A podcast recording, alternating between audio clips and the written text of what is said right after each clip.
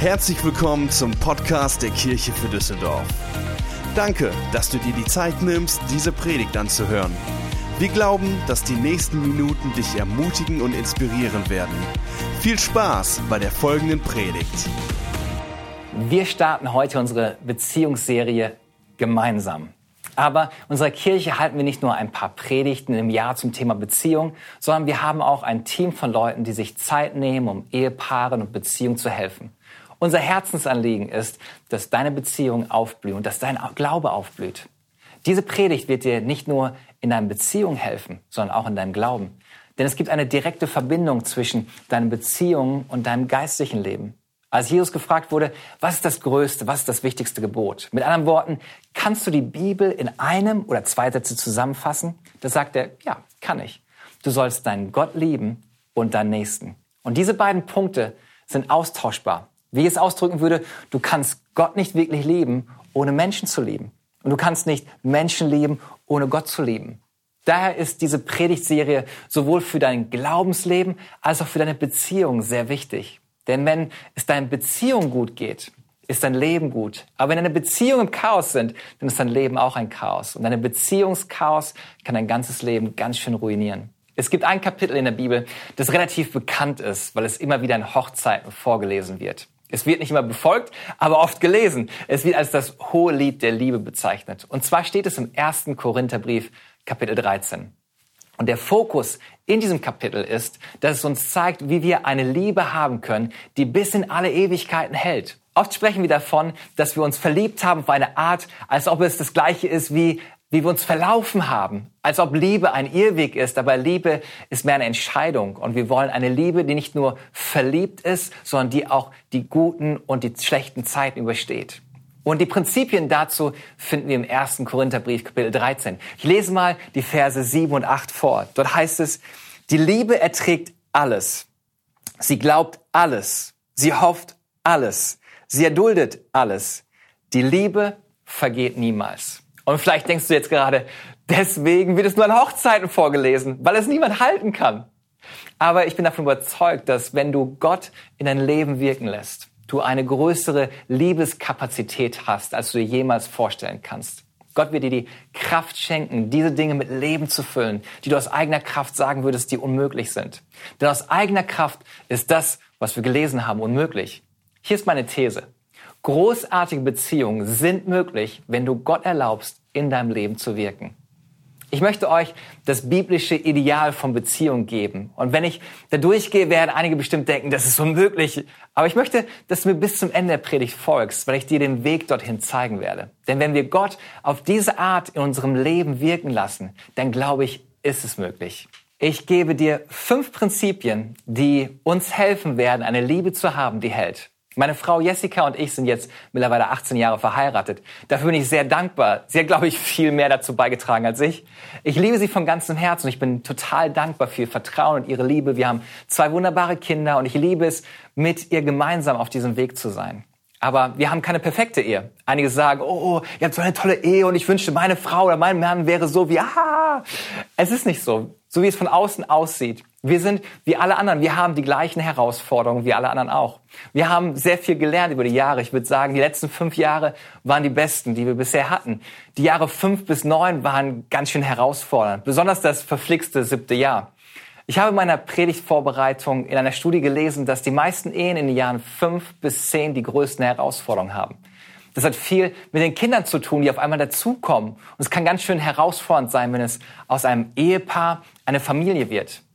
Aber ich denke, wir haben einige Dinge in diesen 18 Jahren gelernt, die ich mit euch einfach teilen möchte. Und mein Fokus wird auf einem von diesen Punkten sein, der für mich der wichtigste ist. Daher werde ich ihn am Ende nennen. Aber wenn wir an einem Tisch sitzen würden und du mich fragen würdest, was hast du in diesen 18 Jahren Ehe gelernt? Folgende Punkte würde ich dir geben, die deine Ehe und deine Beziehung besser machen werden. Und hier ist mein erster Punkt. Verpflichte dich zu einem Ehebund. Verpflichtung ist ein großes Wort.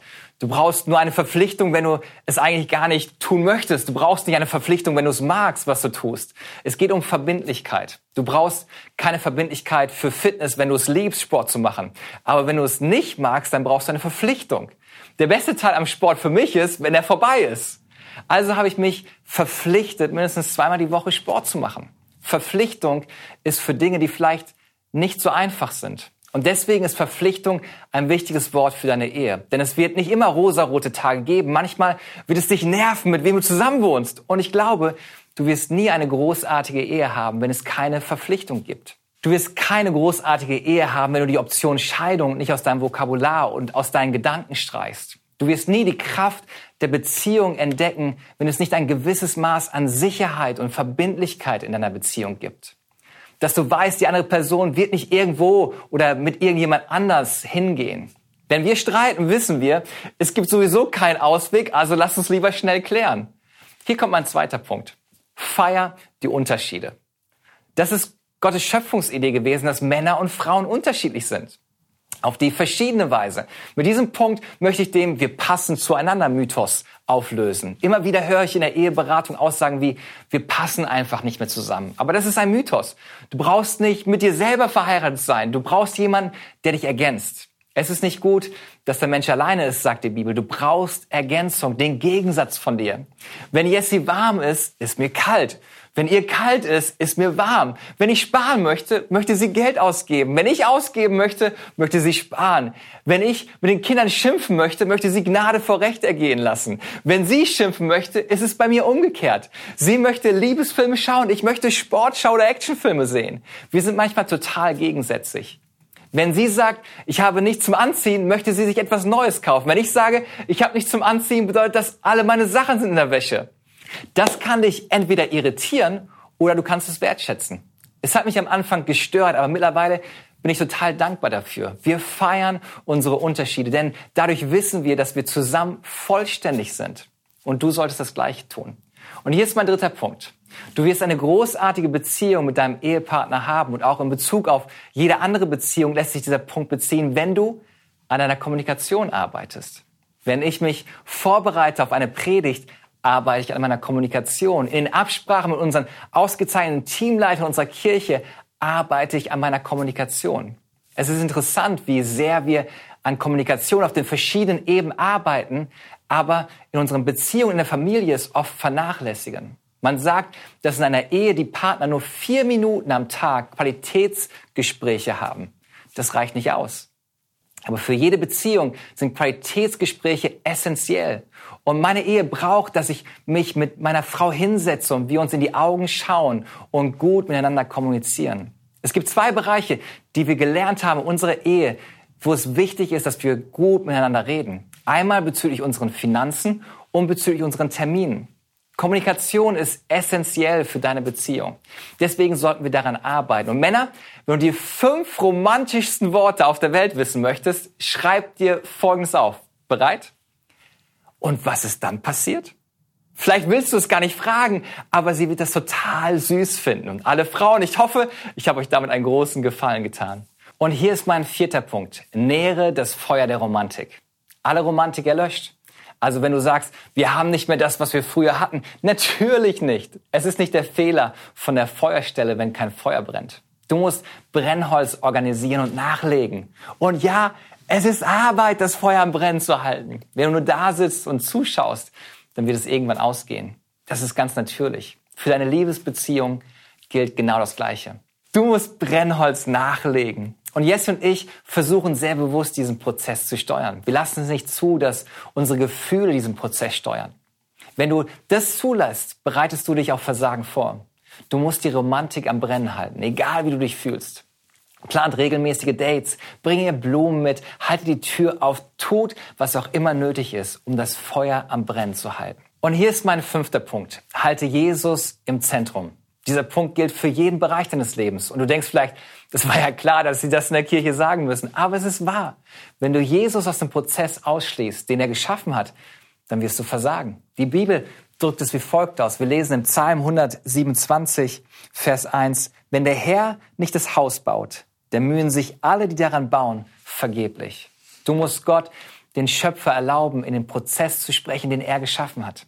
Du kannst es nicht auf deine eigene Art und Weise machen. Vielleicht bist du ja die Person, die sagt, ich habe mir einen neuen Audi R8 gekauft und ich weiß, auf dem Tank steht drauf Benzin, aber ich will jetzt einfach Wasser reinschütten. Das wird nicht funktionieren. Du planst Versagen. Und das Gleiche gilt für deine Beziehung. Sie werden versagen, wenn du sie auf deine eigene Art definierst. Damit Beziehungen funktionieren, lass den einen, der sie erschaffen hat, bestimmen, wie sie aussehen. Und deswegen sage ich, Gott, sprich du in unser Leben. Sprich du in unsere Ehe.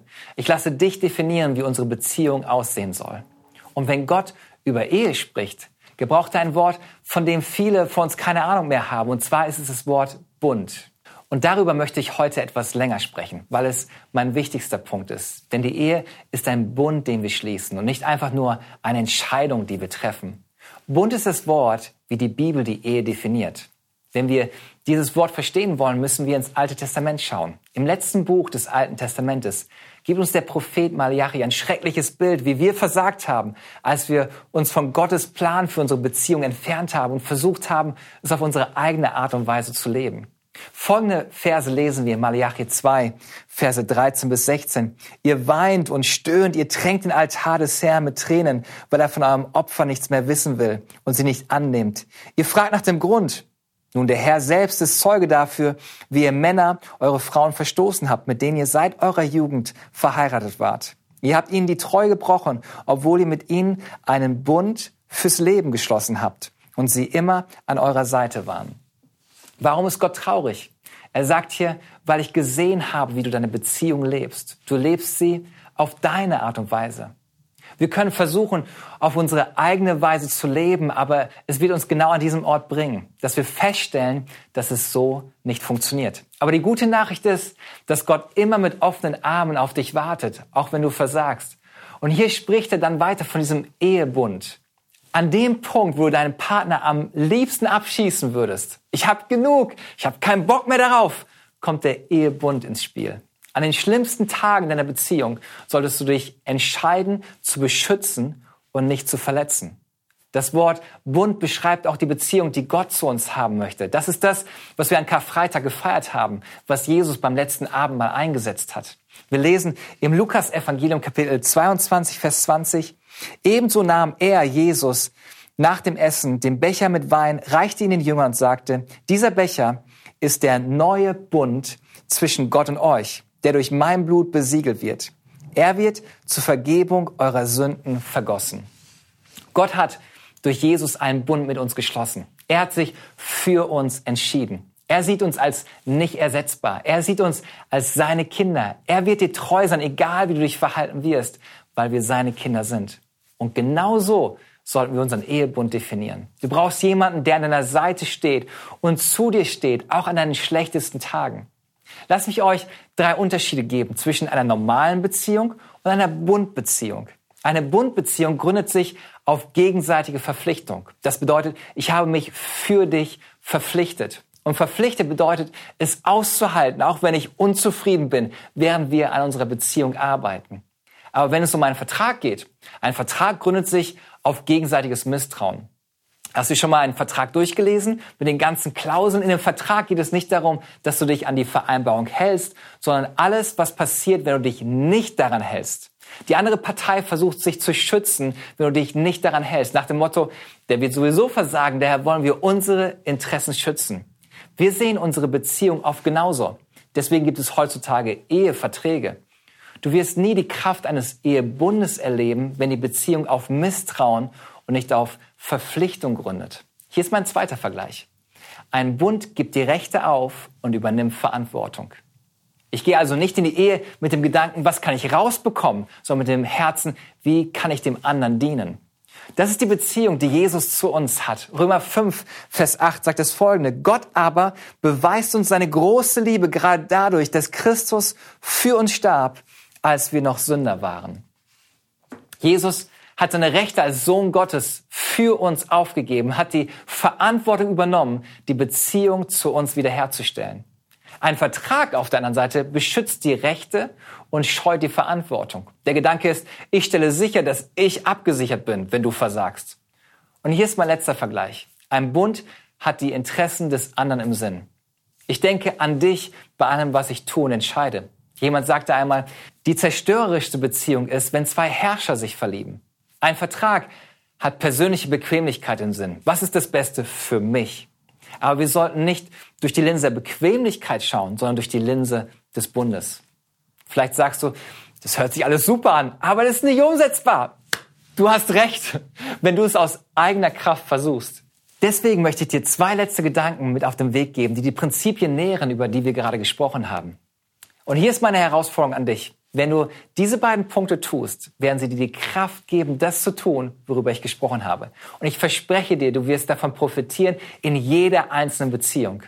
Und ich möchte dich einladen, dass du neu eine Entscheidung für deine Ehe triffst. Und wenn du gerade aus einer gescheiterten Beziehung kommst, dann sei dir bewusst, wir schauen nach vorne und nicht zurück. Sei frei im Namen von Jesus. Ich bitte dich nicht, zurückzuschauen, das Rührei wieder zu trennen. Das wird sowieso nicht funktionieren. Und außerdem sagt die Bibel, dass es keine Verdammnis gibt für die, die mit Jesus Christus leben. Aber wir sollten heute eine Entscheidung treffen für die Zukunft. Von diesem Tag an gehe ich einen Bund ein. Einen Bund mit meinem Partner, einen Bund mit meinen Kindern, einen Bund vielleicht mit meiner Kirche. Deswegen haben wir unseren Expeditionskurs, dass du herausfindest, ob diese Kirche dein Zuhause sein kann. Ein Haus ist noch lange kein Zuhause. Dafür bedarf es einer Entscheidung und ein gegenseitiges Vertrauen und Zusammenhalten. Es gibt über 30 Verse im Neuen Testament, die du nicht tun kannst, wenn du nicht Teil einer Kirche bist. Die Bibel geht also davon aus, dass wir Teil einer Kirche werden. Und das muss nicht unsere Kirche sein. Wir sind Teil der Evangelischen Allianz hier in Düsseldorf und es gibt viele wunderbare Kirchen in dieser Stadt und bestimmt auch in deiner Stadt, wo du herkommst. Aber es ist wichtig, dass du eine Entscheidung triffst. Es gibt keine perfekte Kirche. Spätestens wenn wir Teil der Kirche werden, ist sie nicht mehr perfekt. Aber wir sollten eine Entscheidung für eine Kirche treffen. Und dafür haben wir unseren Expeditionskurs, bei dem du gerne nach dem Gottesdienst teilnehmen kannst. Und er wird dir helfen, herauszufinden, ob wir die richtige Kirche für dich sind. Aber hier meine letzten zwei Gedanken. Der erste ist, Liebe ist nicht nur ein Gefühl, sondern eine Entscheidung. Ich bin immer noch davon überrascht, wie viele danach leben, wie sie sich fühlen. Wenn ich meinen Gefühlen folgen würde, wäre ich vielleicht nicht Pastor geworden. Deine Gefühle können dich anlügen. Aber Liebe ist nicht einfach nur ein Gefühl, sondern auch eine Entscheidung. Liebe gibt der Person nicht das, was sie verdient, sondern das, was sie braucht. Ich weiß, was ich am liebsten tun würde, ist, ich würde dich am liebsten zum Mond schießen. Das hast du vielleicht verdient, aber ich gebe dir, was du brauchst. An meinen schlechtesten Tagen brauche ich niemanden, der mich kritisiert und aufzählt, was ich nicht bin oder nicht getan habe. Ich brauche jemanden, der mich unterstützt, der zu mir steht. Deswegen sagt die Bibel in Kolosser 3, Vers 14 das folgende. Vor allem aber bekleidet euch mit der Liebe Sie ist das Band, das euch zu einer vollkommenen Einheit zusammenschließt. Liebe ist eine Jacke, die ich anziehen muss. Sie ist nicht einfach da, sie geschieht nicht einfach. Das macht alle anderen Dinge umsetzbar. Vielleicht sagst du, das ist echt schwer. Ja, deswegen kommt als erstes die Entscheidung. Aber hier ist meine Garantie an dich. Wenn du gute Entscheidungen triffst, Entscheidungen leiten, Gefühle folgen. Lass deine Ehe der Ort sein, wo beide Partner sich geliebt wissen, auch wenn wir es nicht fühlen. Und hier ist mein letzter Gedanke. Deine Kapazität zu lieben kommt davon, Liebe zuerst zu empfangen. Vielleicht fragst du dich, wie machst du das, Stefan? Weil ich mich geliebt weiß von Gott, kann ich meinen Partner lieben. Die Bibel drückt es wie folgt aus. Wir lesen im ersten Johannesbrief Kapitel 4, Vers 19. Wir lieben, weil Gott uns zuerst geliebt hat. Ich kenne mich und versuche mein Leben auf beste Art und Weise zu leben, aber ich bin nicht perfekt und ich mache Fehler. Und ich weiß, ich brauche Vergebung und ich brauche Liebe. Und wenn ich an das denke, was Jesus bereit war, für mich zu erdulden, Jesus wollte lieber für mich sterben, als ohne mich zu leben. Und obwohl er wusste, dass ich regelmäßig versage, hat er bereits im Vorfeld mir vergeben. Er hat immer seine Arme offen für mich. Seine Gnade und Liebe ist jeden Morgen neu. Je mehr ich an die Liebe Gottes denke, gibt es mir Freiheit, andere zu lieben. Und das wünsche ich mir so sehr für dich und für dein Leben. Hier ist mein Gebet für dich. Wir lesen im Epheserbrief Kapitel 3, Vers 17 und 18. Mein Gebet ist, dass Christus durch den Glauben in euch lebt. In seiner Liebe sollt ihr fest verwurzelt sein. Auf sie sollt ihr bauen. Denn nur so könnt ihr mit allen anderen Christen das ganze Ausmaß seiner Liebe erfahren. Ich bete, dass du in Gottes Liebe verwurzelt und gegründet bist und du seine Liebe erfährst. Ich hoffe, dass du heute nicht Kirche erlebst, sondern dass du heute Gottes Liebe erlebst. Das ist mein Gebet für dich, dass du die Liebe Gottes erlebst und du spürst, wie Gott dich liebt und du dich siehst, wie er dich sieht, geliebt und vergeben. Ich möchte gerne für dich beten. Gott, ich bete, dass du jede Person, die diese Predigt gerade sieht, deine Liebe erfahren lässt. Erfülle uns mit deiner Liebe. Schenke uns deine Liebe, besonders für die Menschen, die gerade schwer sind zu leben. Unseren Ehepartner, unsere Kinder, Beziehungen, die uns wichtig sind. Gott, ich bete, dass wir neu deine Liebe empfangen. Und ich möchte für alle Ehepaare beten. Vielleicht sitzt ihr gerade nebeneinander, dann reicht euch kurz die Hände. Gott, ich bete, dass du gerade jetzt Ehen stärkst. Ich bete für jede einzelne Familie, dass du diese Familien stärkst. Und für alle Singles bete ich, Gott, gib ihnen Hoffnung, gib ihnen neues Leben, ermutige sie, dass sie deine Liebe spüren. Gott, ich bete, dass du unsere Beziehung stärkst. Gott, wir brauchen dich und wir lieben dich. Wenn du gerade zuschaust, vielleicht hast du keine persönliche Beziehung zu Jesus Christus. Die Bibel sagt, du bist nur ein Gebet entfernt von Gott. Du musst es einfach nur von Herzen beten. Wenn du das möchtest, dann sprich mir einfach die folgenden Worte nach. Sag, danke Jesus, dass du mich liebst. Danke, dass du mir vergibst. Danke, dass du mich errettet hast. Leb in mir, verändere mich. Ab heute folg dir nach für den Rest meines Lebens. Amen. Wir hoffen, dass dir diese Predigt gefallen hat und dich in deinem Leben mit Gott stärkt. Wenn du Fragen hast, schreib uns einfach an info at kirche für Düsseldorf.de. Außerdem bist du herzlich eingeladen, unseren Gottesdienst sonntags um 11 Uhr zu besuchen. Für weitere Informationen zu unserer Kirche besuche unsere Website kirche für Düsseldorf.de oder folge uns auf Instagram. Wir freuen uns, dich kennenzulernen. Bis bald!